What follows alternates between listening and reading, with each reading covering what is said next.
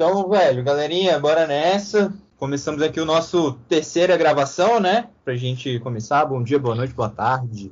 É, hoje a gente vai. Cansou de falar besteira sobre futebol brasileiro, né? Sobre futebol, na verdade, que soccer que é o americano, como diria Soccer. Solonzinho. Exatamente. A gente agora vai falar besteira de futebol, de futebol americano de verdade. A gente vai falar besteira também um pouquinho sobre NBA. Mas o foco aqui de fato vai ser o futebol americano. Estou aqui hoje com três pessoas. Infelizmente, deixo aqui um adendo. Infelizmente, não conto com a presença de Bruno Barbosa. Bruno Chima nas redes sociais, como ele diria. Infelizmente, não está conosco hoje. Está, está quietinho na dele hoje, em plena quinta-feira. Mas estou com outras três pessoas incríveis aqui. Estou com ele, Luca. Como é que você tá, Luca?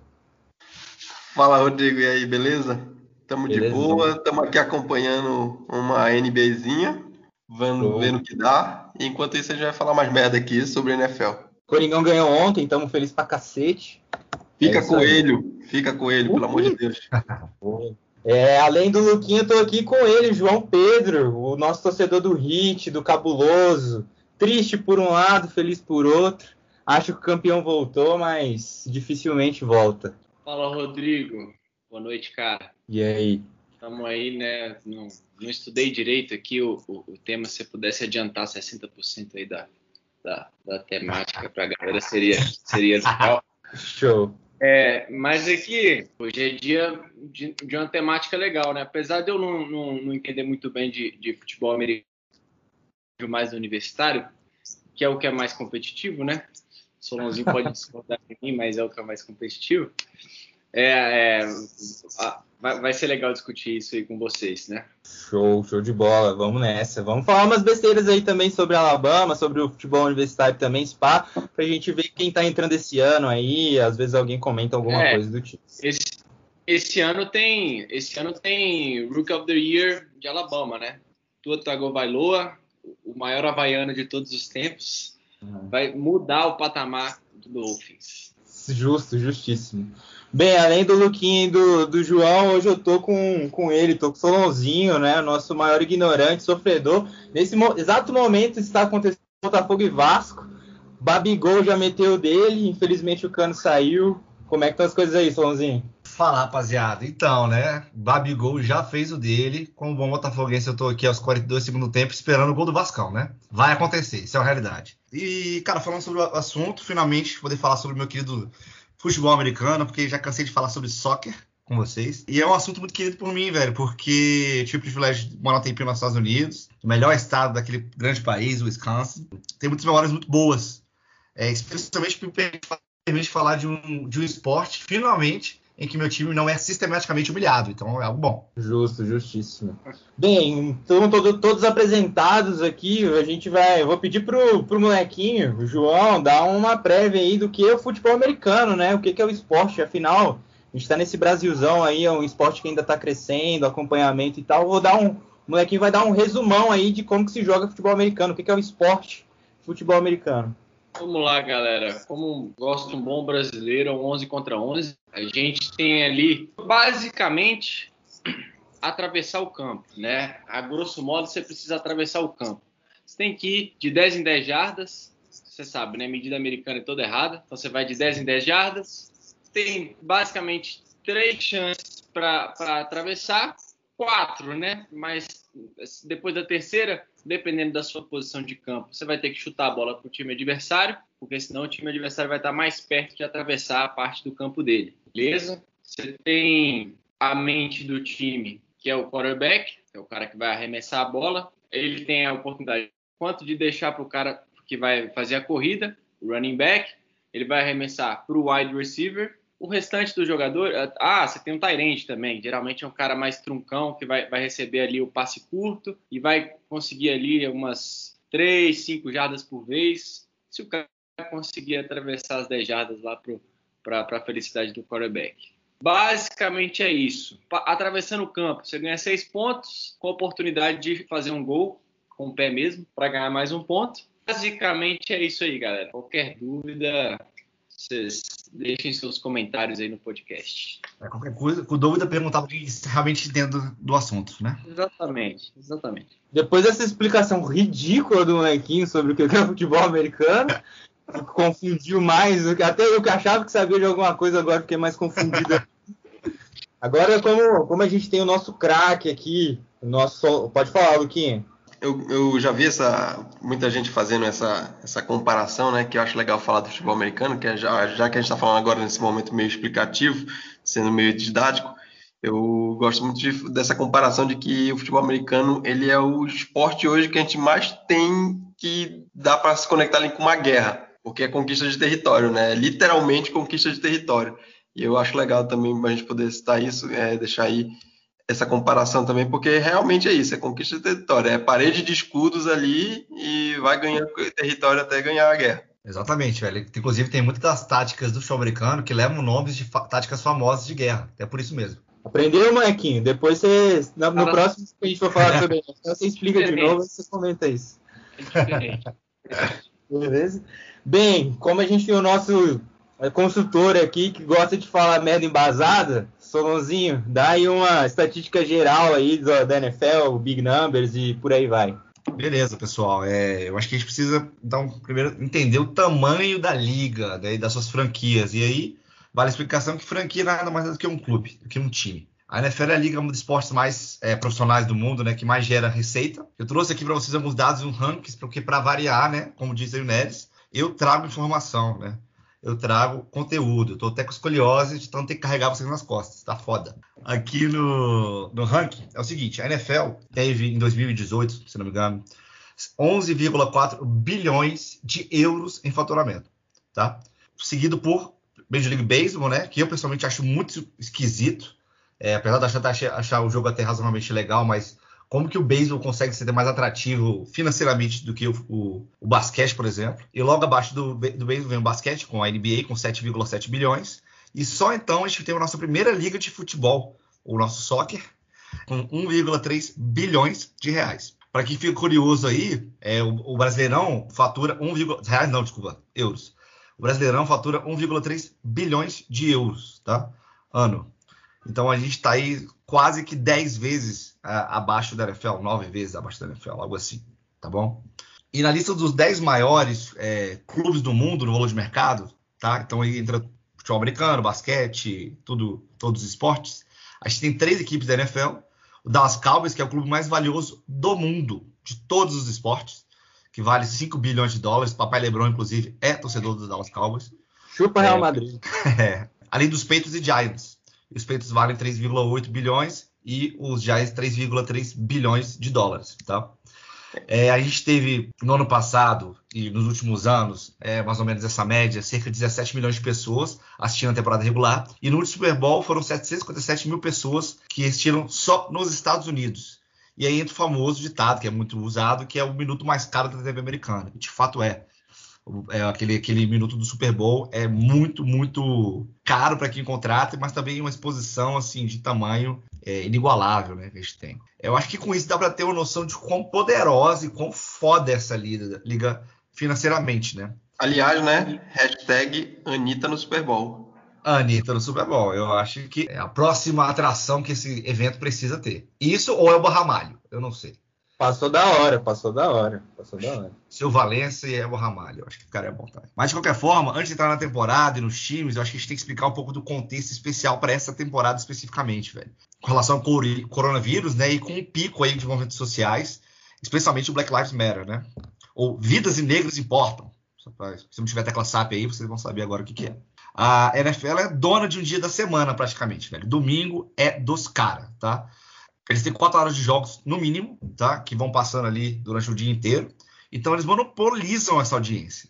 O que, que pega com isso? Que é uma parcela muito considerável da audiência deles, é pra galera entender, é gado, velho. É gadão mesmo, sabe? É o pessoal que é aquela branquitude excessivamente religiosa, bem racista, bem homofóbica, uma paixão exagerada pelo militarismo e por aí vai. E a NFL tem feito realmente algumas coisas nessa pegada de, de, de consciência social e tal, mas é uma política muito, sim, obrigatória, porque você pega, por exemplo, quando você compara com o que a, a NBA faz, é incomparável. A NBA tem noite do orgulho gay, noite do respeito trans, da, da, é, ou, combate à transfobia, sabe? As bandeiras de causa social, no sentido mais racial e de, de elitismo e por aí vai, são muito mais fortes dentro da NBA. Então a, a NFL faz porque ela é praticamente obrigada, mas existe um, uma resistência muito grande dentro da, do, do público dela, né? Inclusive, e... houve vaias aí, né? Seja o público, que foi agora na, no jogo de, de Kansas City, é, o pessoal vaiou a, a. Usar os braços, né? Por conta dessa questão. Perfeito, João. E é exatamente isso que eu ia falar, que a gente puxar o exemplo do caso do Black Lives Matter, acho que é muito importante, da luta antirracista e tudo mais, né? A gente teve um caso muito emblemático, é, que foi do Colin Kaepernick. O Cap era reserva do San Francisco em 2012, e aí o Alex Smith machucou e ele entrou, o Cap entrou, né? E chegou até os playoffs, perdeu a final pro Baltimore Ravens, pro Joe Flacco já começa a ver que o cara não é grande coisa, né? Mas tudo bem. Que fase, exatamente, que fase. Mas foi uma puta bola pro Joe Flaco, por sinal. Sim. O último lance foi. É aquele negócio. Para perder pro Joe Flaco não vai matar com ninguém, né? Mas beleza. Exato. Ele foi jogando na tão sensacional assim também, depois daquele, daquele jogo, né? Teve alguns jogos que ele apareceu um pouco mais e outros menos. Em 2016, ele decidiu protestar contra a desigualdade social contra as pessoas pretas americanas, né? Especialmente nos Estados Unidos, né? Sentou no banco de reserva e depois acabou ajoelhando durante o hino nacional. Aí, meu parceiro, já viu, né? Juntou fogo gasolina. O lado mais tradicional, mais republicanão lá da NFL, falou que ele estava desrespeitando a bandeira, respeitando o país, os militares, como morreram pela liberdade e tal. E quando você vai puxar lá o hino americano, de fato tem algumas coisas ali dentro que falam sobre a liberdade e a luta da, da, que os americanos, os soldados é, fizeram para poder é, ter liberdade no, não só dos próprios americanos, mas no mundo de modo geral, né? Que aí entra outras, outra conversa a gente acredita, acredita nesse papo aí. Mas beleza. Enquanto os democratas, que é o lado mais liberal, o lado mais esquerdinha da parada, aplaudiu, aplaudiu demais a decisão, né? Os jogadores ficaram super divididos, alguns na época apoiando, outros contra a liga, de forma assim, informal, né? E a liga mesmo, de forma meio que informal, deu uma secada no Kaepernick porque, como a gente disse, é uma mentalidade muito menos aberta do que da, NFL, da NBA. O fato é, o contrato do cara acabou, ele virou meio que um mártir da causa, assim, porque ninguém quis contratar o Kaepernick, sabe? Aí entra um ponto assim, a verdade é que em 2016 e hoje menos ainda, o Kaepernick definitivamente não é um puta quarterback, velho. Não é. Mas existem quarterbacks muito piores do que ele jogando de reserva, pelo menos na liga, na, na, na liga né? Então, assim, ele tem, eu queria deixar até claro aqui, na minha visão, ele tem todo o direito de protestar. Eu acho que ele tem, é, mais que direito, um dever de se posicionar. Mas a gente tem que entender que é, uma, que é uma narrativa de dois lados, velho. Então, assim, vai ter gente que realmente vai colocar ali na visão dele que é uma ofensa à bandeira e tudo mais. E vai ter gente, como eu, por exemplo, que acho que é justiça na posição dele, tá? Mas essa é a minha opinião. Eu acho que os veteranos da modelo têm que se dobrar aos problemas que a gente vive, não o contrário. É, voltando a falar assim sobre o, o, assunto dos protestos, né? Tem muita expectativa justamente que o João falou, com como que vai ser a partir de agora esses protestos, como que os jogadores vão, vão se portar. Teve time que ficou no vestiário para to, tocar o hino, teve jogador que se ajoelhou durante o hino. Então, assim, esse burburinho, ainda mais pela questão do coronavírus, tá todo mundo em casa, todo mundo assistindo, tá muito forte, tá? E ainda para acabar com esse caldeirão de coisas, é ano de eleição nos Estados Unidos. E esse é um assunto que gera muito conteúdo lá para os trampistas versus agora Bindendista, sei lá se é assim que fala. Sim, Mas, não. Assim... E além disso também, a gente viu uma declaração do filho do Trump falando que o futebol americano acabou porque tá liberado os, os protestos e tal. É uma situação bem, bem, bem caótica mesmo, né? É, eu queria até voltar só um pouquinho antes da gente até dar uma sequência. Um dos, é, você até comentou bem antes sobre a questão da, da Major League Baseball ser até mais assistida do que a NBA, né? E a gente vê que, querendo na população dos Estados Unidos também tem o lado além do lado branco, né, em si, da grande maior parte da população ser, ser bastante e tal, tem a parte também dos latinos. dos latinos, exatamente. Então isso acaba impactando bastante dentro da questão de audiência. A NBA é um esporte de fato bastante black, vamos dizer assim mesmo, né? A gente vê a maior parte dos jogadores é, é isso. Enquanto na Major League Baseball a gente tem de fato bastante cubanos, asiáticos também, tem de tudo um pouco. E até no próprio futebol americano, querendo ou não, as posições de destaque normalmente são, são brancos, não são negros, né? Tipo, esse ano, ano passado a gente teve um MVP negro, que foi, né, preto, que é o caso do Lamar Jackson e tal, mas pra frente a gente comenta um pouco mais. Mas a grande maioria são, são brancos. O, é, recentemente, querendo ou não, a gente tem o Tom Brady aí como, como né, o lindo, maravilhoso. Lindo, homem, lindo, lindo, lindo. O melhor, né, o mais talentoso, há dúvidas, mas ele é o melhor, mais vencedor, isso não há dúvidas. Mas, é, querendo ou não, tipo, a posição dele, até o, o a questão política dele, ele declarou apoio ao Trump na época das eleições e tal, isso também acaba pegando. Então, são muitas vertentes que a gente tem que, tem que analisar e que acabam impactando dentro do, não só do esporte, né, mas da sociedade americana também. Eu queria até tirar uma dúvida aí, Solon, porque tu falou aí dessa lista aí de dos três maiores. E eu já vi assim que eu, tem gente que coloca umas listas que o, a NBA ela perde até pro, pro americano universitário. Tu sabe confirmar isso, se é verdade mesmo ou se foi exagero? Luca, não tenho informação, mas é muito possível, velho. Mas é, quando a gente para pra pensar que o futebol americano universitário ele não tem 30 times como tem NBA. A NBA tem 30, 32, 30. Não, a NBA tem 30, né? 32 tem NFL, isso. É, o futebol americano universitário tem três divisões e cada divisão, a primeira divisão, se não me engano, tem mais de 80 times. Então, assim, você tem um apelo muito forte, muito grande. E, e ele consegue ter uma penetração no interior que a NFL, que a NFL e a NBA consegue. Então, o João mesmo, é, o João morou lá em Tuscaloosa, Alabama, que é talvez a segunda melhor faculdade depois de Wisconsin. Ah, mas, mas é muito forte no futebol americano. Não tem mais nenhum time, nenhum time profissional no, no estado. Então todo mundo no estado realmente faz, compra muito, tanto no sentido figurado de gostar, quanto de fato compra demais Alabama. Tenho certeza que o João pode confirmar aí que no dia de jogo você vai lá, tem 80 mil pessoas na porta do estádio, todo mundo vestido de uniforme. Né? Exatamente. Né? A cidade, a cidade com, se eu não me engano, era 90 e poucas mil que eu morava, a capacidade do estádio de mais de 100 mil pessoas, estádio lotado, área externa do estádio lotada, todo santo jogo.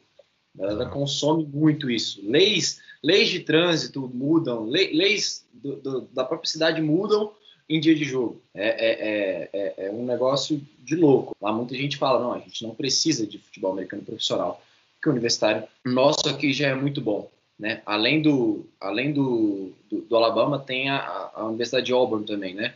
lá, lá no Alabama que é uma grande concorrente também, é, é, é uma baita universidade no quesito esportivo, né? No quesito futebol americano. Então, é, é muito forte isso tudo lá. Como eu falei, placa de trânsito, churrascão comendo solto na rua. Então, é, é outra vibe. É. Cara, só assim para finalizar esse tema do futebol americano universitário, é, dois pontos. Primeiro, assim, que eu acho que para quem tem interesse, e que sabe, a gente pode até falar sobre isso em outro podcast, mas já vale a pena passar, existe uma discussão ferrenha hoje lá sobre se o atleta é, universitário deve ou não deve ser pago, tá? Para jogar. O que, que acontece lá? Hoje o atleta ele pode receber alguns benefícios, tipo moradia, pode receber algumas coisas relacionadas a bolsas e tudo mais, e tem regra para isso. Só que as grandes escolas, a gente sabe que tem esquema de pagar. A Alabama mesmo assim, é, todo mundo sabe, a Alabama paga, paga os atletas, mesmo. O Wisconsin também assim não tem, não tem muito é, notícias sobre, mas, cara, deve acontecer. Deve acontecer, sabe? De pagar atleta. Por quê? Porque, cara, o cara é um cara extremamente talentoso. Quando ele vai para sua cidade, ajuda você, é, a cidade de sua, de sua universidade, a atrair muita gente no estádio. E, cara, é isso. Um ingresso a 20, 20 dólares, 80 mil pessoas no estádio, você faz a conta.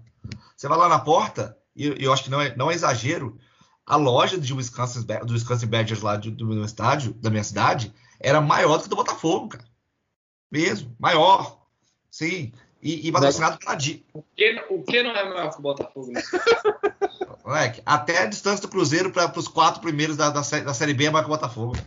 não sei como tá a situação. Mas sério, então assim, o time era patrocinado pela Adidas, agora é Under Armour. Então, assim, sabe assim, não é timezinho, não é brincadeira. Não é juniores que nem a gente olha aqui, é, os caras jogando Copa São Paulo. Cara, é jogo para 80 mil pessoas, transmitido nacionalmente, sexta-feira à noite. São milhões de pessoas assistindo. Então, assim, esses caras vão lá, estouram o joelho no último ano dele de sênior e se fudeu. E não ganhou um centavo. E a universidade ganha dinheiro pra caramba. Então, Acho que já deu para perceber a minha opinião sobre isso, né? Sobre o que eu acho que eles têm que separar ou não. Mas está sendo discussão. E uma segunda discussão que está tendo agora, especificamente, é a questão da volta por causa do coronavírus. A Big Ten, que é uma das maiores, ah, se chama de Power Five, lá são cinco grandes conferências, mas a Big Ten é uma das maiores delas. Joga Wisconsin, joga Michigan, joga Ohio State, por exemplo. Tinha cancelado, ou não tinha é, é, postpondo, como é que chama? Que assim, quando os caras é bilíngue, né, velho? As coisas vêm assim. Eu acabo. Eu, eu e a Sasha fomos, fomos alfabetizados em inglês.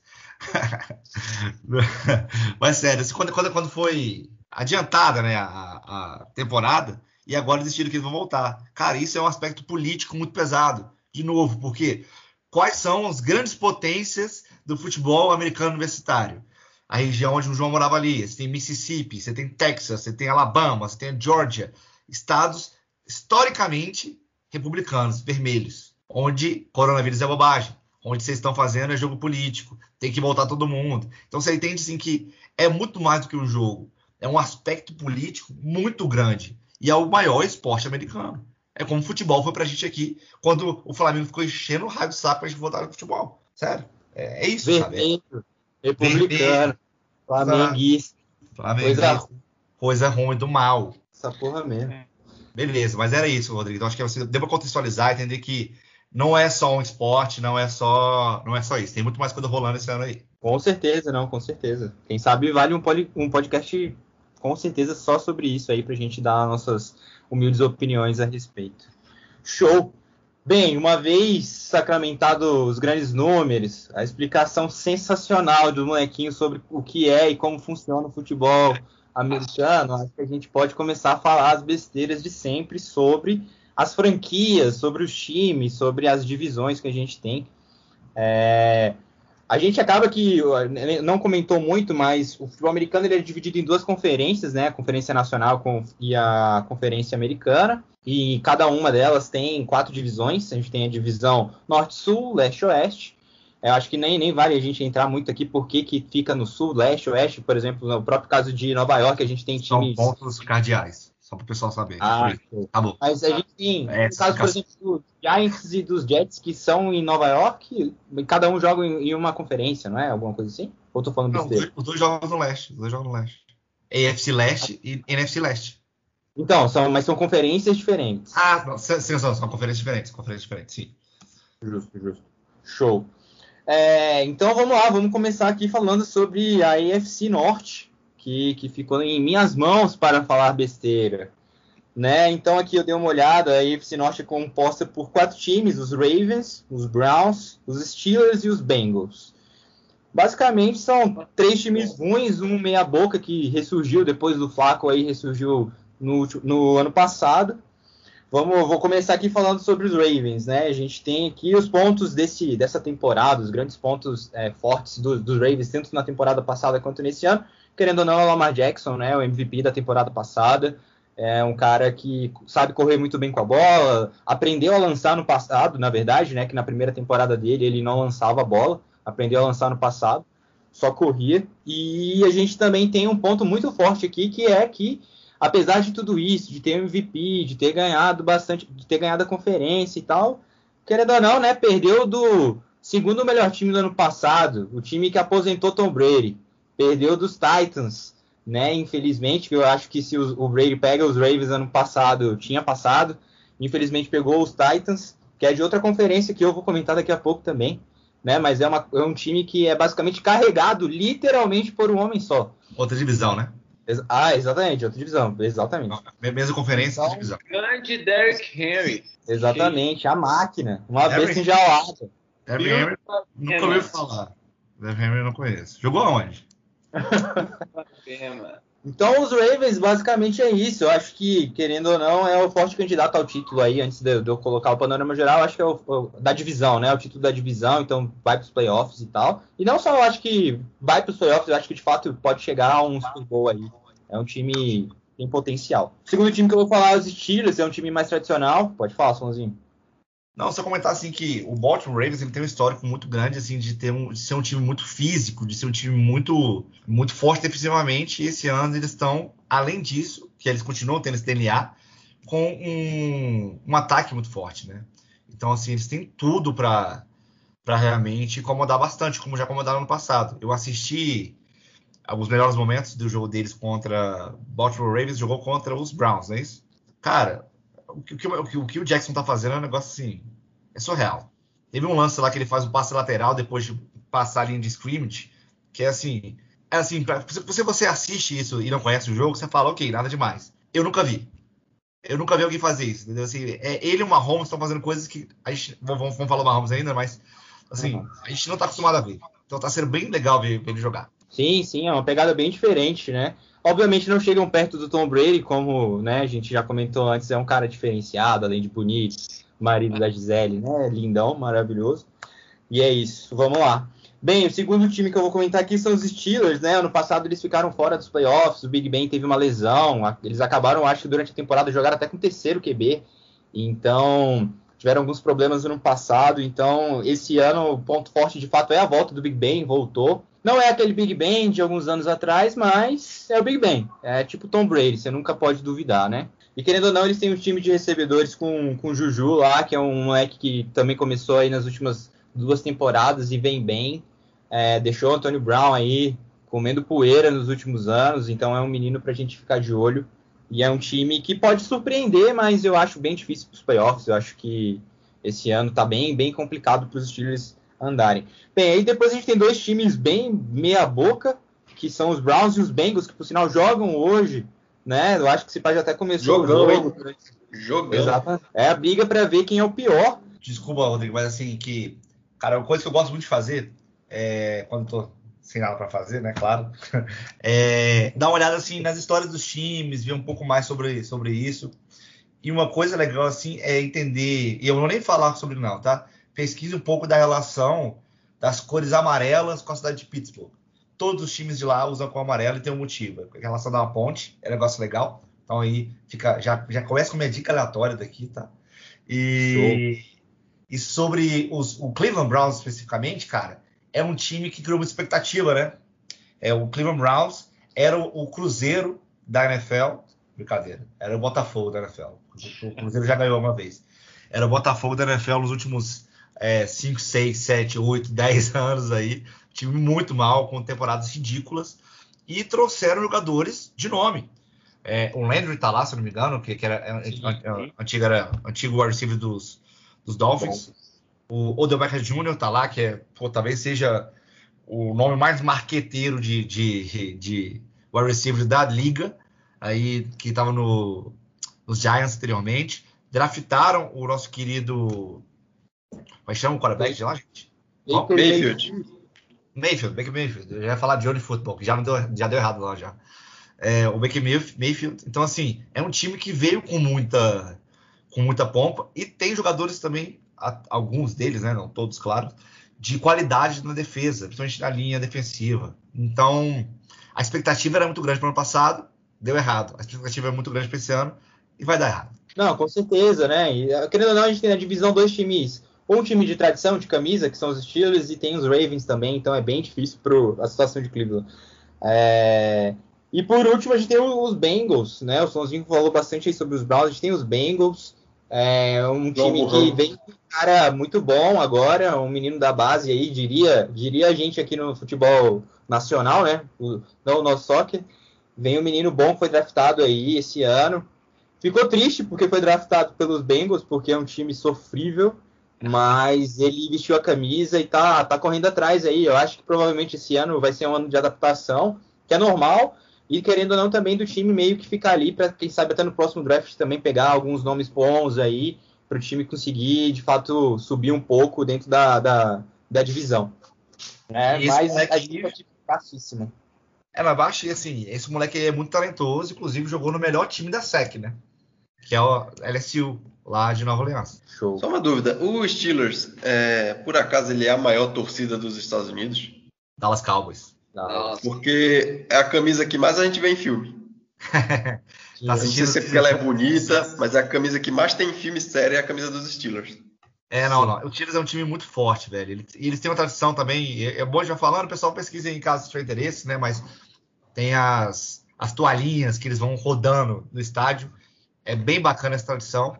E tem também, e aí eu vou tentando puxar de memória aqui, se não me engano, um hospital é, oncológico para crianças do lado do estádio. É um momento do jogo onde todo mundo meio que gira as toalhas para essas crianças. Assim, é bem legal. As crianças conseguem assistir o jogo de, do último andar lá.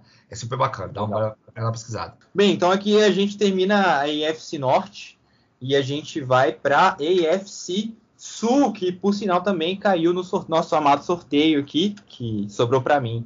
Então eu também vou continuar falando sobre a AFC Sul. E depois eu vou dando meus pitacos na galera aí. É bom que eu termino a minha participação dentro desse podcast. Bem, o AFC Sul é, tem quatro times também, como todas as outras, né? São os Jaguars, os Texans, os Titans e os Colts. Só pegou Foi time bom hoje, Pérez. Foi, peguei, peguei as tops, né? Peguei as tops. Todos, todos maiores que o Botafogo, claro, mas. Não, é, não, peguei só. só toda divisão tem um time bom, né? Então, nesse caso aqui também tem, tem um favorito aqui, que no caso é os Texans, vou até começar por eles aqui. Esse ano a gente tem a saída do wide receiver do, dos Texans, que é o DeAndre Hopkins, que é uma, foi uma surpresa, eu acho que para o mundo, pro mundo do futebol americano, diria Arnaldo Ribeiro, Everaldo Marques e Paulo Antunes lá, que é, foi sofrível, ninguém esperava, muito difícil a, a decisão do, do presidente lá, do cara do que cuida do futebol americano do, dos Texans, né? Então, tipo, ninguém esperava, foi uma surpresa mesmo. Ele acabou indo para o Arizona Cardinals, que é um time também bem, bem meia boca, acho que alguém vai comentar aí mais para frente. Mas, de fato, surpreendeu bastante. Mas, querendo ou não, eles ainda continuam com o Deshaun Watson, que é um QB top de linha, eu acho, hoje dentro da liga. É um, tem pouco tempo aí também na. É calor, não é calouro, né? Mas ele tem uns dois, três anos só de, de carreira aí dentro do futebol profissional, dentro da NFL. Então. Grande Reinaldo. É um cara bom, exatamente. É a cara do, do Reinaldo de São Paulo. É, mas, é, é, diferente do Reinaldo, ele é um cara que carrega o time nas costas. Apesar que às vezes o Reinaldo também faz essas coisas, então tem que, tem que aturar mesmo. O segundo time que eu gostaria de comentar aqui é, são os Jaguars. É um time que ano passado chegou à final de, à semifinal de conferência com, com um time bom e tal, Leonardo Fournet e tal, que por sinal é a saída também ninguém esperava dentro do time dos Jaguars, mas é um time que também, como ninguém espera nada, os grandes as grandes peças acabam saindo fora, né? É normal dentro da NFL também. É, e os Jaguars não é diferente. Tem um QB também que é fanfarrão pra caramba, que é o Mitchell, o famoso Mid Show, né? Que é um cara que surpreendeu muita gente ano passado, ninguém esperava que ele jogasse o que ele jogou. E esse ano, quem sabe, também aí não pode, pode até surpreender algumas pessoas. Alguém tem alguma coisa a falar aí sobre os Jaguars? Cara, do Jaguars especificamente não, mas assim, essa divisão é uma divisão sempre que eu achei ela muito sensal, velho. Porque tem dois times muito jovens assim na liga, né? Os Texans, que são desde 2002 na liga só. O Jaguars, que estão desde 93, assim, parece, parece que não é tão tão novo assim, mas quando você compara com os demais, é um time jovem na liga. E a gente tem dentro da divisão inteira só dois títulos de Super Bowl, que, é, que são do, dos, dos Colts. Agora nem sei se. Não, são dos Super Bowls isso. Acho que vamos falar de 70 e poucos, e agora com o Peyton Manning. É, então, assim, é uma, uma divisão sem muita história, né, velho? Sem muita. sem muito peso. Então, assim, é uma divisão que todo ano qualquer um pode ganhar, velho, praticamente, assim, sabe? A gente, a gente coloca, coloca o Texas claro como favorito, Deshaun Watson é muito bom jogador, mas, cara, eu não, eu não bato martelo, não. Se os Colts aí começarem a jogar bem, não, não seria algo que me surpreende, não, sabe? Sim. Considerando que são seis jogos, é, é, é uma divisão que. Tô, tô, falando de cabeça que não lembro, mas se pegar os últimos anos aí, tá, tá indo o time com 10-6 para dentro do, do, dos playoffs. Então, assim, nada demais. É, ano passado dois foram, né? Passaram para os playoffs. Foi os Titans e os Texans, né? Sim, os Titans, por sinal, que é o próximo time que eu vou falar aqui, é um time que, que nem eu comentei antes, que é carregado literalmente nas costas do Derrick Henry, que é um monstrão, gigantão. O tamanho dele, como running back, é bem difícil achar. Um cara é gigante, tem físico. Caralho, tu sabe o que significa literalmente? Não. Pois é, né, mano? O time não, é carregado literalmente nas costas do homem, né, meu? É, pô. E raiva, meu. Tem uma raiva disso. Todo mundo, o pessoal pensa que pode zoar, falar literalmente qualquer hora. É só botar literalmente qualquer frase que pronto. Literalmente só eu carrego vocês, pô. então, é, depois dessa chamada de atenção do Luca, eu vou tentar continuar aqui com a minha, com a minha análise sensata, então, né, um pouco menos forçada do, da, da FC Sul. E por último a gente tem os Colts, né? Os Colts que esse ano trouxe o Philip Rivers, país de algumas criancinhas aí no mundo. E chegou, cara, com, com, com, potencial, mas eu confesso que não espero nada dos Colts. O Felipe Rivers não, não acho que não, não vai dar conta de carregar o, o time, não. E a divisão também tem tem um time que tiveram poucas mudanças de, peça, de peças, que é o caso dos Texans e dos Titans. Então acho bem difícil os coaches darem uma surpreendida aí, discordando do nosso amigo Solonzinho, que vai contrapor a minha indagação, ou minha afirmação aqui. Na verdade, nem contrapor, você entende o ponto. Eu acho que realmente assim, o Flip Rivers é um cara que já estava também já em declínio na carreira. Mas eu falar que assim, como que o cara é o Philip Rivers para mim, é um desses quarterbacks que vão se aposentar sem um título e vai parecer que o cara foi pior do que ele foi. O foi muito bom quarterback, tá? Muito bom quarterback. Teve azar em alguns jogos, teve incompetência em outros jogos e teve esteve em, São, em San Diego, né? Então, assim, durante grande parte da carreira. Então, assim, é esses caras que, velho, vai, vai, vai, acabar, vai acabar a carreira do cara, o cara vai ficar ali naquele meio como se não fosse nada demais. Não, o Felipe foi muito bom jogador. Só que já tá no final de carreira e assim, o que eu falei, pode ser que dê, dê lá um, um, fit para ele de, de, de, dos Colts e ele começa a jogar bem, mas não é algo que eu também apostaria minhas fichas, não. Uma mistura de azar e incompetência. Adorei essa. Vou é usar no meu currículo. Vou colocar no meu currículo essa. e é isso. Vamos agora então para a EFC Oeste, que está Credo. com comigo. Com o Luquinha, exatamente. Mete bala, Luquinha. Falando agora da Oeste, entre essa. Vou falar da Oeste e da Leste, né? A Oeste ela é que chama mais atenção. Ela tem times mais, que eu considero mais equilibrados, tirando ali o Broncos, né? Porque o Broncos acabou virando uma piada, ganhou um Super Bowl um dia desse e agora praticamente não existe mais. Mas tem o Kansas City, né? O Chiefs, que é o atual campeão com o Marrones. É, é o time, eu acho que talvez hoje continua sendo um dos mais fortes. O, eu acho que o Marrones ele volta ainda, talvez essa temporada ainda melhor do que ele foi na outra. É um cara que ainda está na curva, está subindo ainda. Calma, é, calma, desculpa, desculpa, o nome do cara você está falando, como é, que, como é que chama o cara? Marrones. Marrones. Bruno quem? O Bruno Marrones, caralho. Marrones. Marrones. é o Bruno Marrones, beleza. Uma novidade que a gente tem nessa, nessa divisão, o Chargers, ele mudou de cidade, né? E isso é, isso é, uma particularidade mesmo, assim, do futebol americano, que a gente não... No futebol americano não, nos esportes nos Estados Unidos, digamos, que a NBA também tem. Que a gente não, não tem aqui no, no Brasil, isso do time mudar de cidade de uma hora para outra, os torcedores devem ficar tudo órfão lá. Deve ser uma coisa estranha pra caramba isso, né?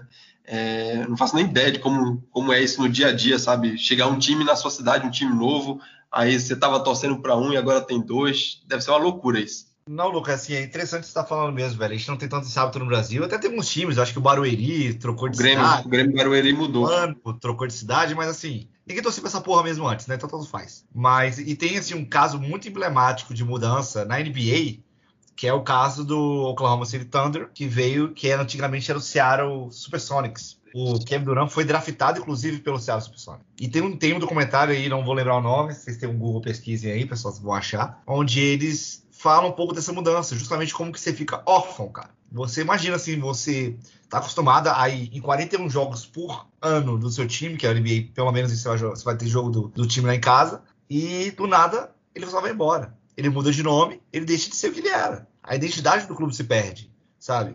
É, o, e o impacto disso na cidade é muito grande, né? Porque aqui no Brasil a gente está acostumado, que aqui, aqui em Belo Horizonte tudo bem, existe um grande time na cidade né? Que, que, que, mora dentro do meu coração, inclusive. Cruzeirão cabuloso. Mas você tem o Rio de Janeiro com, com quatro cidades, é, com quatro times, né? Caramba, mudou a geografia do estado, meu parceiro. Essa parte você corre. Você tem São Paulo com quatro clubes grandes. Botafogo saísse do Rio, talvez o impacto não seria tão grande. É, se, se, se, o Santos saísse de São Paulo. São Paulo, sim, né? Santos tá, tá, ali em Santos, mas. Santos já não é São Paulo, né, meu bom? Aí começa a poder. Aí fica foda, aí fica foda. Não, não. Santos vai para, vai para sei lá, vai para Brasília, ninguém tá nem aí, né? O Santos já não tem tanta coisa assim. A cidade continua vivendo muito bem o esporte, vamos, vamos, colocar dessa forma, né? Lá, no, lá nos Estados Unidos, não, você tem, você tem cidades que vivem a, a, aquele time ali, né? Vivem aquela cultura, ainda não viram um time ser campeão e, e, e, sonham com esse dia ainda, estão ali e tal. é, é, o, o, impacto do time sair da cidade é, é muito grande. Eu imagino. É, no caso, eu tava falando do. Imagino como deve ser, velho. Essa ideia de você querer muito que o time seja campeão e nunca ser. Deve ser difícil. Deve ser complicado. Eu tava falando ali do, do, Raiders, né? Porque eles eram de Oakland. Aí, tipo, é, é, isso que eu não consigo imaginar. Sei lá, tinha um estádio lá na cidade que agora não vai ser usado mais pra porra nenhuma. E os caras foram para Las Vegas. Então, tipo, isso é meio complicado, assim, sei lá, acho que a gente não consegue entender, não. No caso do, do Raiders especificamente, o Coliseu, que eles chamam lá o estádio, ele, ele ainda é utilizado pelo Oakland A's, tá? Então, assim, o time de beisebol ainda usa para alguma coisa. Eles saíram um pouco também por causa dessa briga de estádio, que é outro papo muito longo, velho. Que lá tem, tem estádios que são financiados publicamente e, e parte é, privada ou só privado. Mas sim, esse é um, eu acho que, inclusive, é uma pena, né? Não só, é, eu vou falar que é uma pena a coronavírus, porque a gente não pode assistir jogo de futebol, é foda, né? É uma pena que tem gente morrendo pra caralho, mas além disso tudo, o Raiders fez um estádio, cara, maravilhoso lá na, em Las Vegas. Maravilhoso. Um dos lugares mais legais de Las Vegas. Vai ser uma sensação muito diferente, sabe? Vai ser um negócio muito legal. E essa, essa mudança para mim do Oakland para Las Vegas, vou trazer uma notícia quente aqui da minha cabeça, mas eu acho que nos próximos anos a gente vai ter um time aí, não da minha cabeça, tá? está sendo trabalhado, mas eu acho que vai acontecer, que vai ser o time lá da Inglaterra. Eu acho que Esse é o furo? Esse é o furo.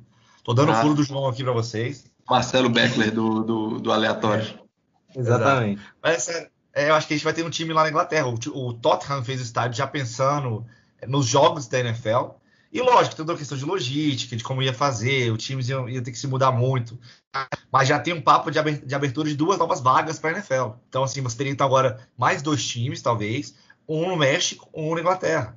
Seria ah, super interessante. Mas, mas, esse negócio de viagem já tem jogo na Inglaterra hoje, não já tem? Quer dizer, eu não lembro se tem dois passada.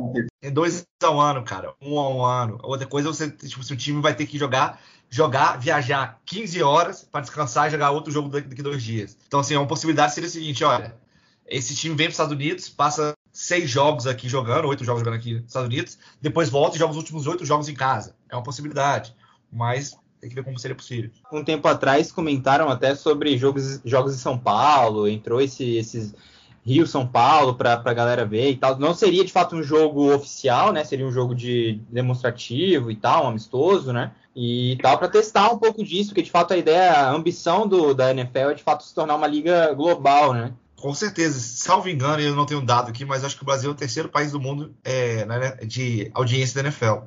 Respeito é, o México e Estados Unidos. Exato, México e Estados Unidos, é claro. É, eu, vi, eu vi esse dado também, que o Brasil está em terceiro também. Então, assim, a gente tem, assim. E, cara, eu acho que todo mundo aí conhece alguém que assiste bastante, que acompanha bastante. Você vai hoje em qualquer bar de São Paulo, bar de Brasília, Belo Horizonte, tá passando, assim, se não tivesse pandemia, aí qualquer lugar estaria passando esse jogo. Então, assim, as pessoas gostam, velho. E é um jogo que, pessoalmente, eu acho muito legal, assim como o beisebol, para você assistir tomando uma. Na verdade, eu ainda tô procurando alguma coisa que não é muito legal fazendo tomando uma. Mas, especificamente, esses jogos são muito bons porque eles param bastante. Você uhum. pode comentar aquela jogada sem perder muita coisa. E para nós ainda tem um aspecto que a gente não tem um envolvimento emocional tão grande. Se você quiser conversar comigo durante o Botafogo, vai dar pau, vai, dar, vai cair na porrada. Então, assim, é, é interessante como que esse tipo de coisa tá entrando no Brasil com uma força muito grande, né? É, a gente não conversa muito assim durante os jogos do Botafogo porque a gente respeita o momento de luto do torcedor. a gente prefere ficar em silêncio mesmo. Então nem se preocupa. Durante o jogo, inclusive lá no Geão, o pessoal não conversa porque parece que ele não se ouve, porque o pessoal mais velho, né? Não, não, o molequinho, por sinal, está quietinho hoje porque ele está assistindo o jogo da Série B nesse exato momento, preocupado é. com o Cruzeiro fabuloso dele. Tá descansando, o Cruzeiro tá descansando, tô despreocupado. Meu Tem jogo amanhã? Aqui, um, um, um sufoco. Tem jogo amanhã? Não, o Cruzeiro é sábado, sabadão. Tá vendo, cara? o Cruzeiro tá vendo, vou te contar. É, é, o clássico, mas tá bom que vamos, vamos combinar que vai ser um clássico, né? O clássico se, tá. se, se, não ganhar, pelo amor de Deus, né? Cruzeiro é e CSA. Bem, eu vou dar continuidade aqui na minha lista. É, falando, é meio, é meio que isso mesmo, né? É uma. Acaba sendo uma divisão que assim, eu vejo um time só. É, tem ali o grande destaque, é o Marrom Mes. É, e eu acho que com certeza larga na frente de novo. O Raiders, eu acho que o som não tá certo. Eu acho que é, vem aí no futuro mesmo, tá desmontando um time melhorzinho aí para daqui a alguns anos, mas por enquanto continua no Chiefs. Eu posso falar também da EFC, EFC Leste. para a gente fechar logo essa conferência. É uma desvantagem porque é uma conferência que só tem um time, né? A gente falar ali de Bills, Dolphins, Jets, assim, acho desnecessário. É, então a gente vai falar, focar no Patriots. E o Patriots ele chama atenção, né? É o assunto do momento. Sem Tom Brady agora. É, Viúva. Tá lá, Viúva Tá do lá. Tom Brady. todo mundo órfãozinho viu vindo do Tom Brady, do marido da Gisele, do grande Giselo. Mas já tivemos um jogo aí para ver o, o Cam Newton em ação e assim, brilhou os, olhos, os olhinhos de muita gente, né? O cara maravilhoso. é um, um da- um daqueles negros maravilhosos. O cara jogou bem pra caramba, parece que já jogava ali há muito tempo. O entrosamento tá tava em dia já. E assim, provavelmente já o grande o campeão ali dessa dessa dessa divisão também. É, eu acho que é isso que tem que falar. O mesmo com a saída do Tom Brady, os caras parece que conseguiram repor muito bem.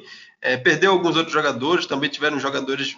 Foi o Patriots é o time da de toda a NFL com que mais jogadores é, se recusaram, não é que se recusaram, eles optaram por não jogar essa temporada por conta do coronavírus, mas assim, por ser uma divisão meio fácil, assim, dentro da divisão tá tudo garantido. Pelo menos é o que eu acredito. Cara, é, eu, eu, sim, os últimos anos tenho que dizer, né? O Tom Brady e o Belichick conseguiram fazer uma dinastia, assim, ninguém chegava perto. Os Bills, alguns anos, eles conseguiram ainda ir para os playoffs via white card, mas para ser campeão não tinha jeito. Lembra E eu muito sim. o Corinthians do Tite. Verdade. Parece Botafogo e Galo, é uma dominância total do fogão. Mas não, velho, eu, eu, eu acho, velho, assim, que o Cam Newton, o Cam Newton, eu sou fã dele, velho, mesmo, assim, desde a época que ele comia o rabo do lado do Alabama, no, no universitário, eu gostava muito dele. Sério, eu achei ele muito bom jogador, fisicamente, assim, diferenciado demais, e eu acho que os, os Patriots mandaram muito bem contratando. Dito isto, eu não tenho tanta confiança de falar que a, que a divisão é dos Patriots assim, não, velho. Eu acho que os Bills têm um time chato, um time que consegue levar dar trabalho. Tá um a um, né, claro, os, os, os Bills ganharam dos fortíssimos Jets, né, no primeiro jogo, mas é, eu acho que tem espaço, eu acho que tem espaço para uma competição. A não ser que Kim Newton volte a ser o Kim Newton dos Panthers de- do Super Bowl. Aí, realmente, amigo, os Patriots É. estão de novo com a possibilidade de voltar a- ao Super Bowl mais uma vez. É isso, é isso que eu, ia- é isso que eu ia falar. Eu acho que nessas últimas temporadas, assim, eu, eu não estava muito confiante no Cam Newton, não, sabe? Ele deu uma caída bacana desde aquela temporada lá que ele foi para o Super Bowl.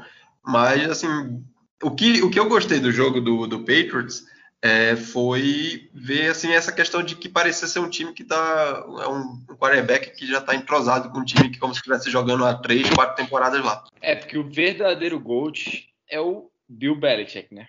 A gente, a gente viu isso, vou, vou adiantar a pauta aí, mas a gente viu isso no, no, no confronto dos, dos, do, do melhor quarterback de todos os tempos contra o Tom Brady, né? O, o Drew Brees amassou o time do, do Buccaneers. Hum. E o Bill Belichick, talvez dois anéis ali seriam demais. Não, eu, eu concordo.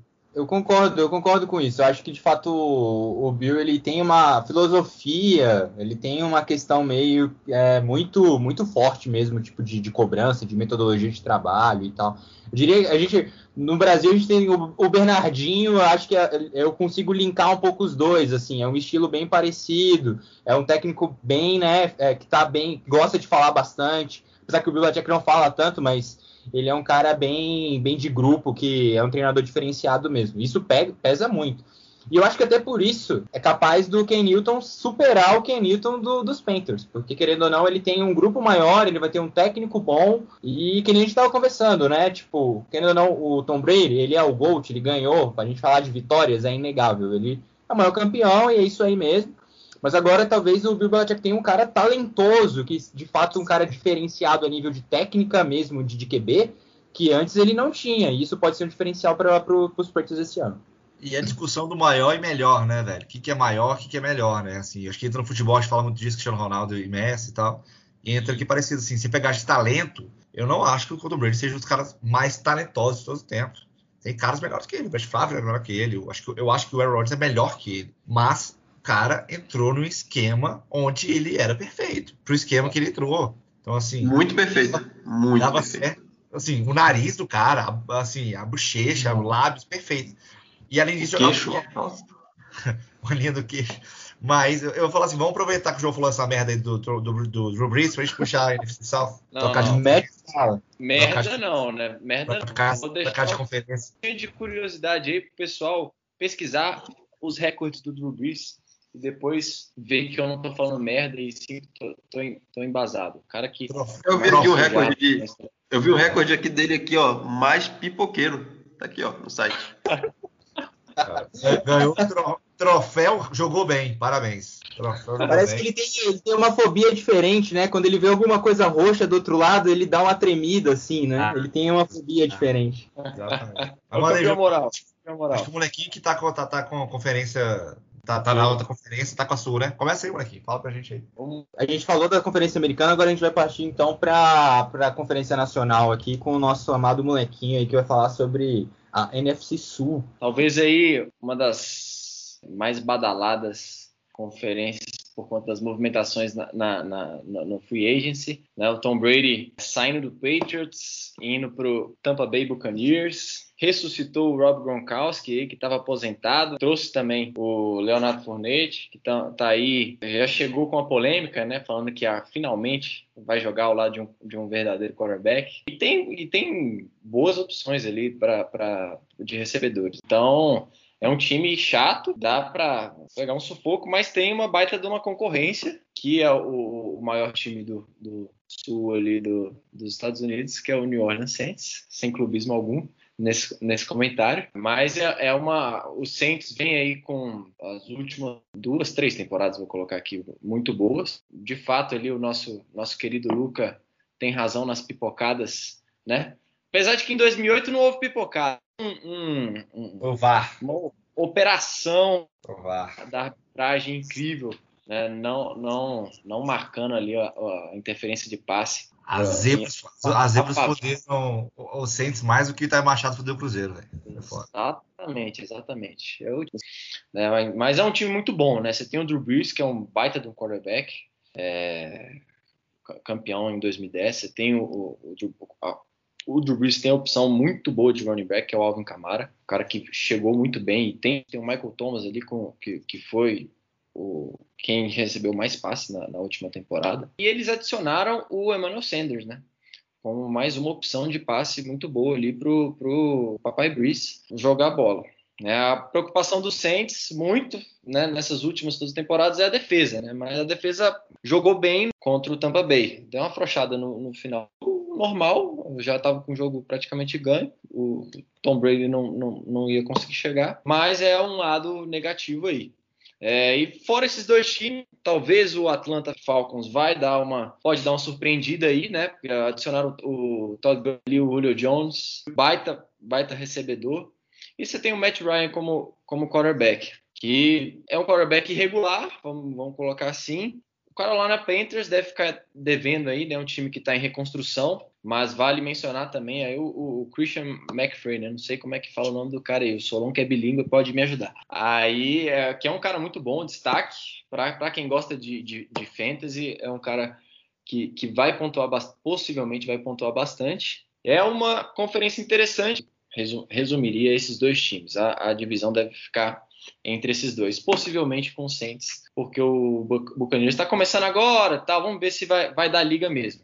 Mas eu, eu, eu ainda chutaria o Saints. É, depende de uma não pipocada aí do, do meu querido Breeze para chegar no, no Super Bowl. Eu acho que, João, esse aí é uma, é uma das conferências que a gente pode esperar o wild card. velho. Eu acho que é, é bem provável que venha. Eu concordo com você, eu acho que o Saints é, é favorito para a divisão. O time vem muito bem, mas eu acho que o, o Tampa vai se encaixar também. Talvez jogou o primeiro jogo contra talvez o melhor time da NFC. Então, Sim. assim, naturalmente é um jogo difícil. Então, assim, vamos ver, né, velho, como eles vão se, se, se encaixando daqui pra frente. Mas eu acho que tem uma chance grande desse time do Bucks vir como wild card pro, pros playoffs. E não, é aquilo, né? Querendo ou não, Tom Brady estava acostumado a pegar Dolphins, Jets, né? Na, duelo de divisão, então pegou, pegou um time forte logo de cara, então tem um pouco disso, querendo ou não. Questão de time também, é o primeiro jogo de fato oficial junto com o time, não teve essa, esse ano não teve pré-temporada, então isso acaba pegando um pouco também. Eu acho que de fato é, os Bucks têm, têm possibilidade sim de, de melhorar durante, durante o ano aí. Querendo ou não, o Rob Gronkowski, eu diria que ele ainda não voltou da aposentadoria, porque no primeiro jogo não fez porra nenhuma, é, mas a gente tem o Tom Brady aí se preparando para a aposentadoria dele,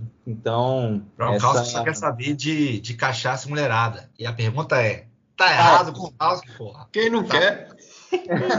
na área, porra. Tem que fazer isso mesmo. E sobre New Orleans, eu, cara, assim, eu de fato acho que é o time. Querendo ou não, é o time mais preparado do, da, da conferência, da, da, divisão, acho, né? Se pá da conferência também, eu acho, não, não, não, é descartado. A gente tem o Seattle Seahawks ali também do outro lado, mas é, talvez seja o time mais robusto do, da conferência, da divisão, com certeza. A Atlanta Falcons é aquilo, né? Depois daquela derrota para os Patriots, deixou de existir. É, esses são os meus comentários sobre. Pode meter bala na outra divisão aí, molequinho. Vamos lá para Oeste. A Oeste é uma das mais interessantes aí, eu, eu, eu colocaria. É uma da, das mais equilibradas e é destaque dos últimos anos né, na NFL. Então você tem os últimos dois Super Bowls contaram com, com, com times da Conferência Oeste. Dos, tudo bem que, né, mencionando nova, chorando novamente, em 2018 o, o, Los Angeles Rams contou com a roubalheira no final lá contra o meu Saints e, e, e foram para o Super Bowl. A, a, além disso, eu, vi um, vi um, dado aqui, né? Vou puxar um pouquinho a, tradição do, do Solonzinho, que sete é, dos últimos sete Super times da, da NFC West. É, e, e, considerando o back-to-back -back do, do Seattle Seahawks, que eu acho levar a NFC Oeste esse ano. Acho que a gente vai contar com a volta aí do, do Seahawks como, como força maior.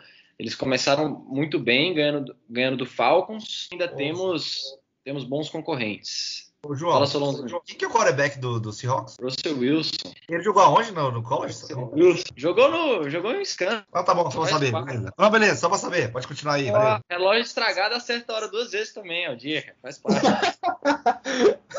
é, a gente. É, eles têm um, um, time interessante, com um, um ataque mais forte aí do, do, do, que o último ano. Eu acho que, que é um time que, que tem tudo para levar a divisão oeste. Mas tem uma forte concorrente. O Niners tem o discípulo do, do, Tom Brady lá, o Jimmy Garoppolo, não sei como é que fala o nome desse brother aí também.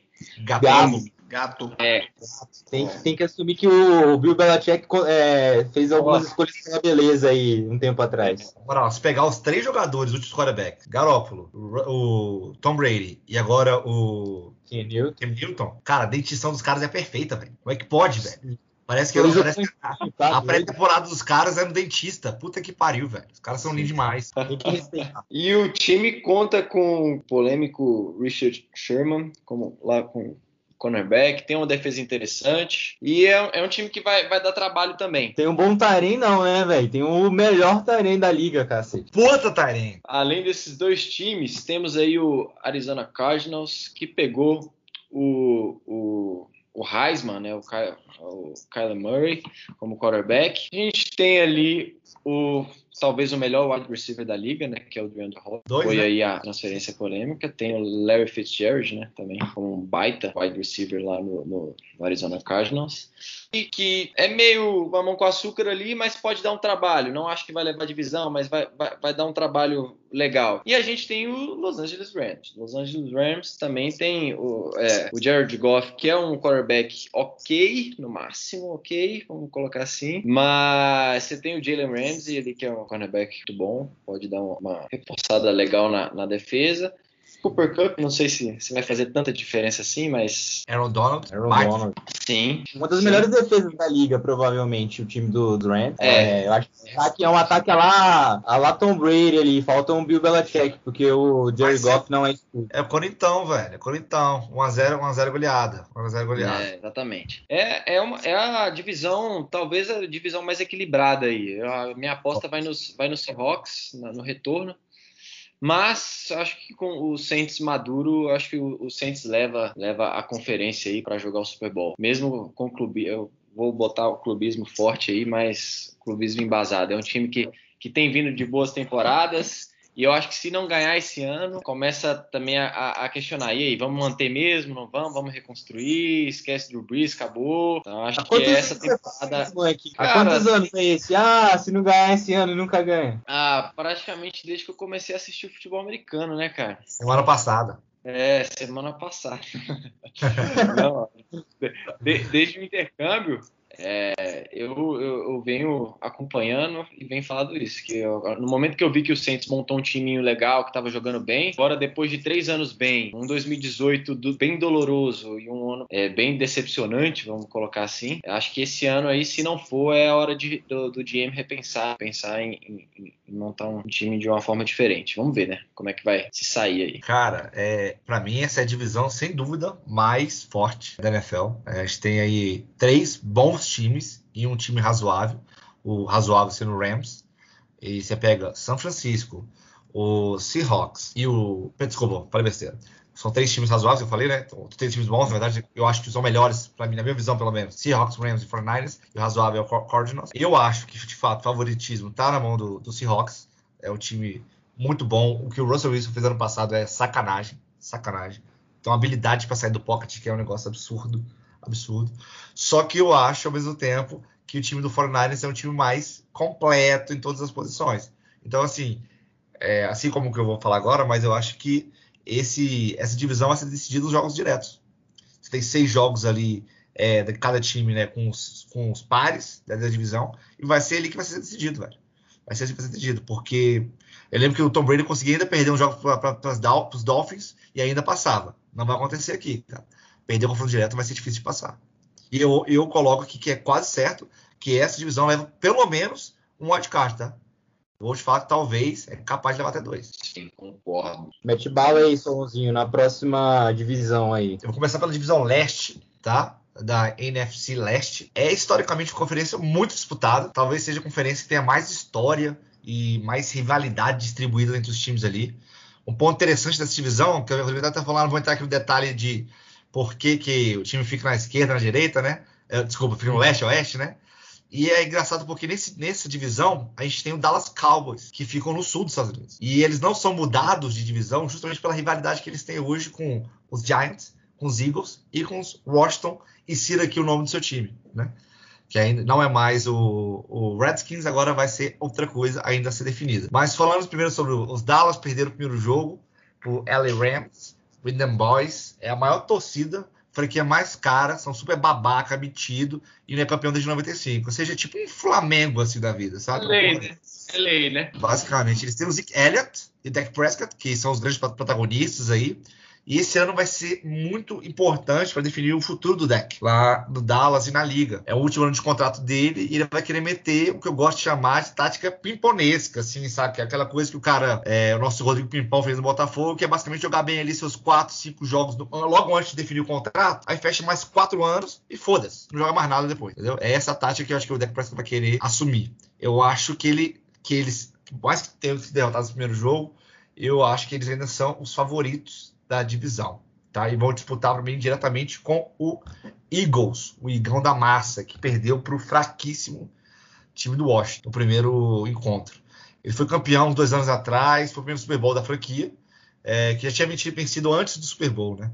Basicamente, é, eles tinham uma Taça Brasil, né? Que como torcedor do Botafogo, eu tenho que dizer que vale pra caralho essa porra, tá? Vale, vale muito. muito. E se achar vale ruim, muito. e se achar ruim, ganha dois no mesmo ano, tá? Ganha dois no mesmo ano aí, vale dois, tá? Que, pô, é a única coisa que a gente tem. Eu acho que, como conjunto, é um time melhor que o do Dallas, tá? E eu acho que o jogo direto vai decidir a vaga. Mas eu acho que pelo talento, principalmente do Zeke, eu acho que é um cara muito, muito bom. Eles vão acabar, vão acabar indo, é, acabar, o Dallas vai acabar passando. E eu acho que essa divisão a gente não vai ter white card, tá? Eu acho muito difícil, porque os outros dois times é o Giants, que começou perdendo para os Steelers, que é um time tradicional de azul que passa por um momento de reconstrução e tá se fudendo pra caralho.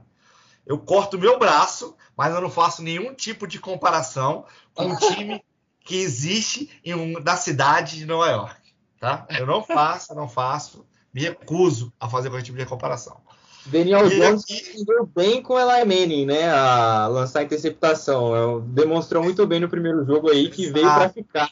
Ele entende a cultura do time. Ele entende a cultura do time. É, Inclusive, só Solona, quando tu estava falando lá no início, explicando sobre as questões de, do Black Lives Matter, tu falou que o Colin Kaepernick ele é melhor do que muitos reservas da, da NFL. Acho que ele. Aí a gente tem exemplos que ele é melhor que alguns titulares também, né? Você acha o Daniel Jones ruim assim? Eu acho que ele é moleque, velho. Eu acho que ele é moleque, mas tem potencial, eu não sei. Tem, mas tem cara ruim na, na liga, velho. Tem cara ruim. Tem, tem, é, potencial, potencial também pode ser potencial para merda, né? Pode, claro, claro. É, e é, tá aí para provar. Ex exatamente. Por último, nessa divisão, velho, tem o Washington, que está em construção de identidade aí por uma questão de. É, um time chamava anteriormente Washington Redskins, que é uma forma racista de se referir a, a os afro, os afro, não, os nativos-americanos, tá? Então os indião que moravam lá antes dos caras chegar e roubar tudo são é, chamados Redskins de maneira muito pejorativa, então eles estão mudando o nome. E já passou da hora de fazer essa troca, essa troca, né?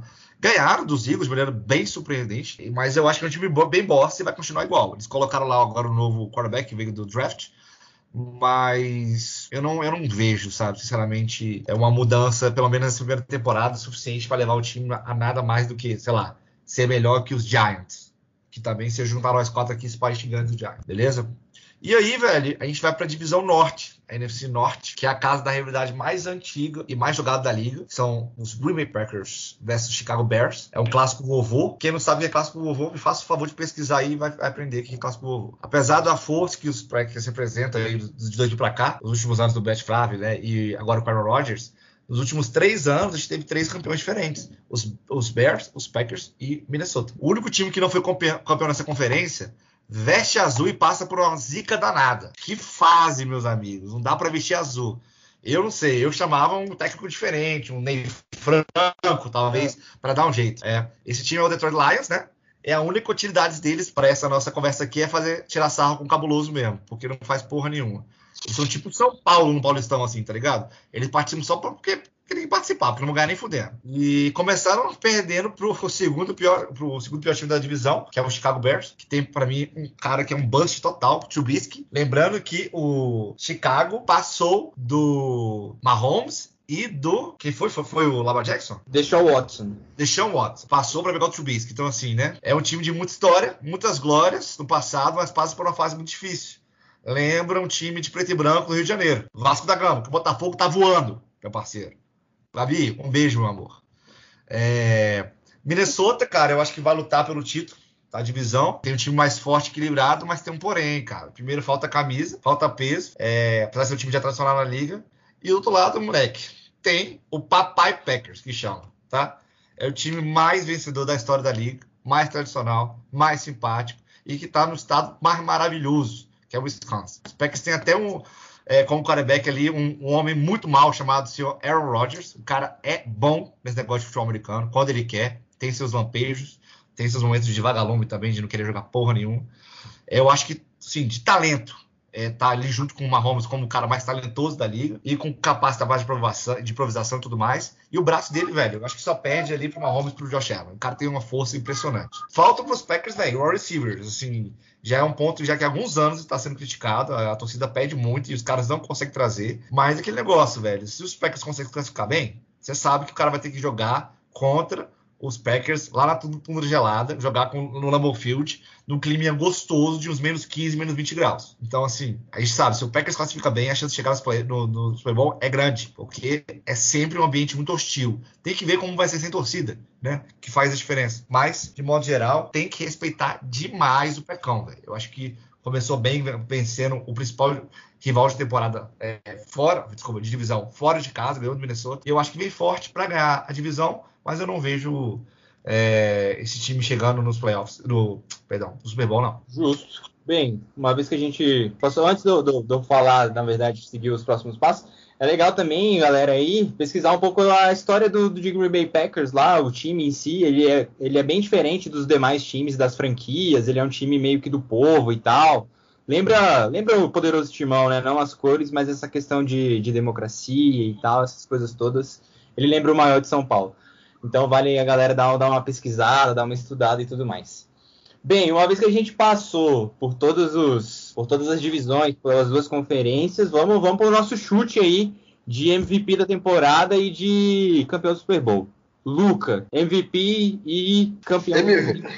MVP, Tom Brady, campeão Patriots.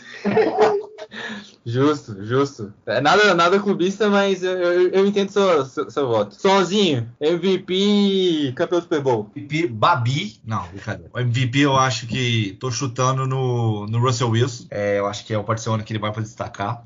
Bom chute. E a final do final do Super Bowl, a final do Super Bowl, é, cara, eu acho que vai ser Saints versus Kansas City. E eu acho que City, Kansas City ganha de novo. Show. Molecote, vai lá, manda bala. Cara, eu tinha, eu tinha passado essa cola para vocês, né? Tava até procurando aqui, não tô encontrando, mas vamos lá de novo. Eu acho, eu acho que o MVP dessa temporada vai ser o Mahomes de novo.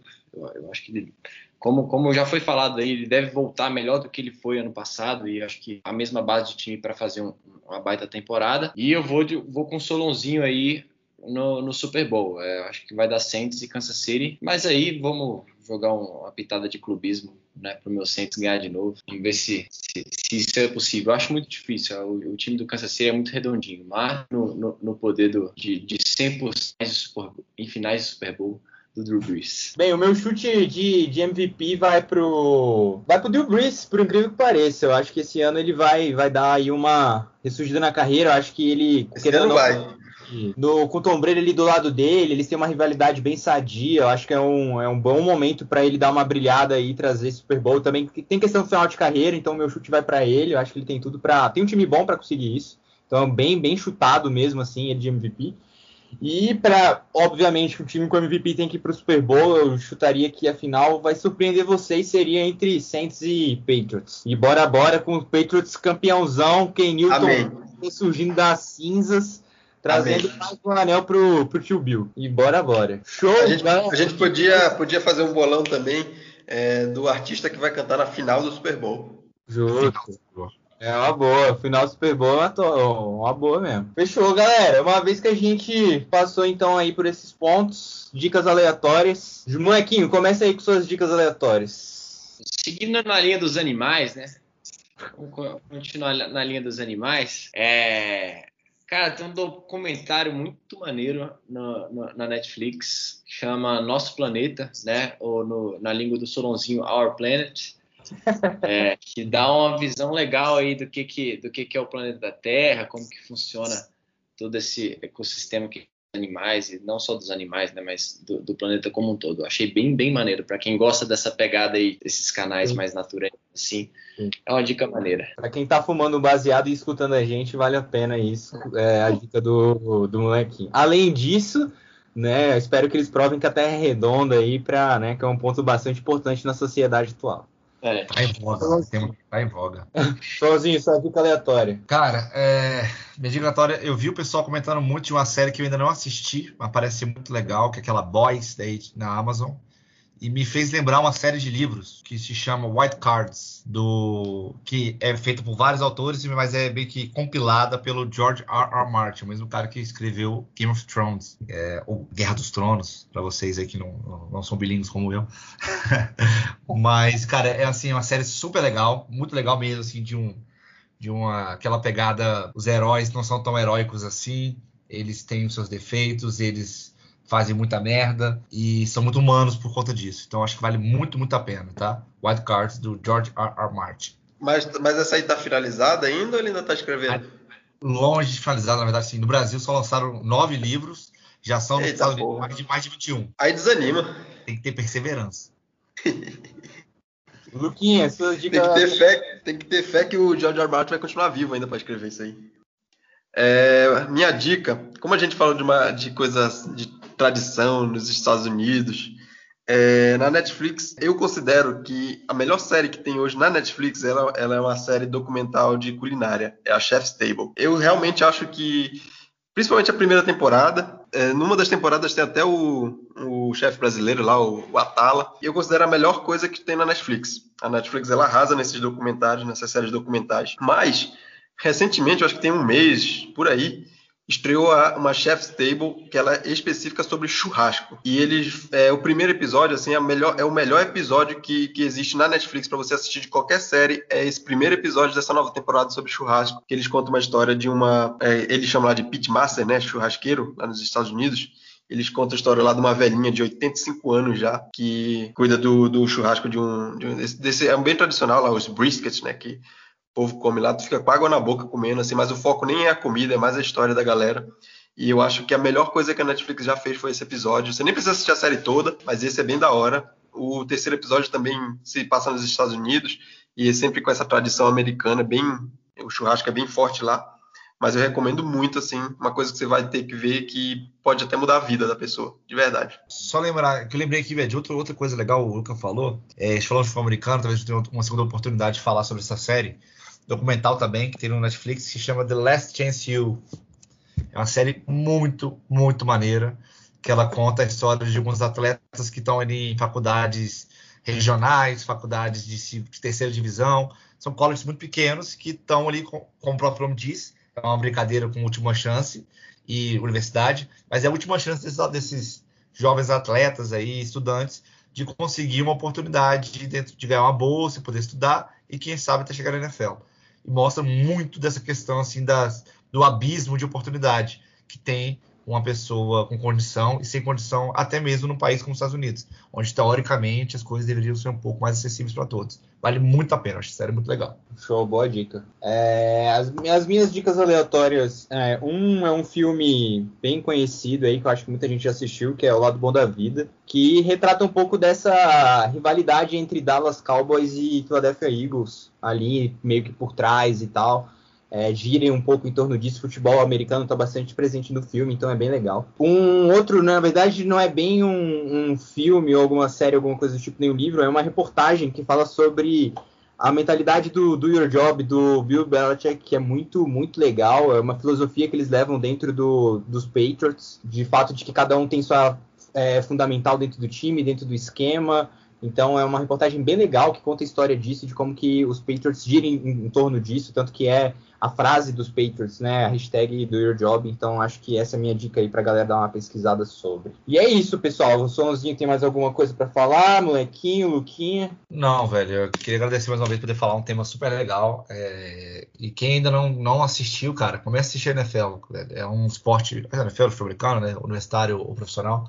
É um esporte muito legal. Quando você vai pegando o jeito, ele. Cara, não conheço ninguém que não gosta, tá? Todo mundo que pode começar assistindo e não achando tão legal, mas quando você começa a entender a lógica por trás, é apaixonante. Vale muito a pena. Show. Só queria dar tchau aí para todo mundo. Como sempre é um prazer participar. Falar para todo mundo tomar bastante água, é, tá? 3 litros por dia é o ideal. Molequinho. Galera, foi um prazer, né? Engraçado que a gente não falou de nível técnico, né? Então, eu acho que, que, que, que o Tom Brady não aguentava meia hora de futebol americano contra o Tubarões no Cerrado, na grama ali do, Bezerrão. Tá? Mas quem puder jogar, brinque um pouquinho também, é, é bem maneiro. Pa, para o próximo tema aleatório aí, espero vocês com a gente. Tamo junto.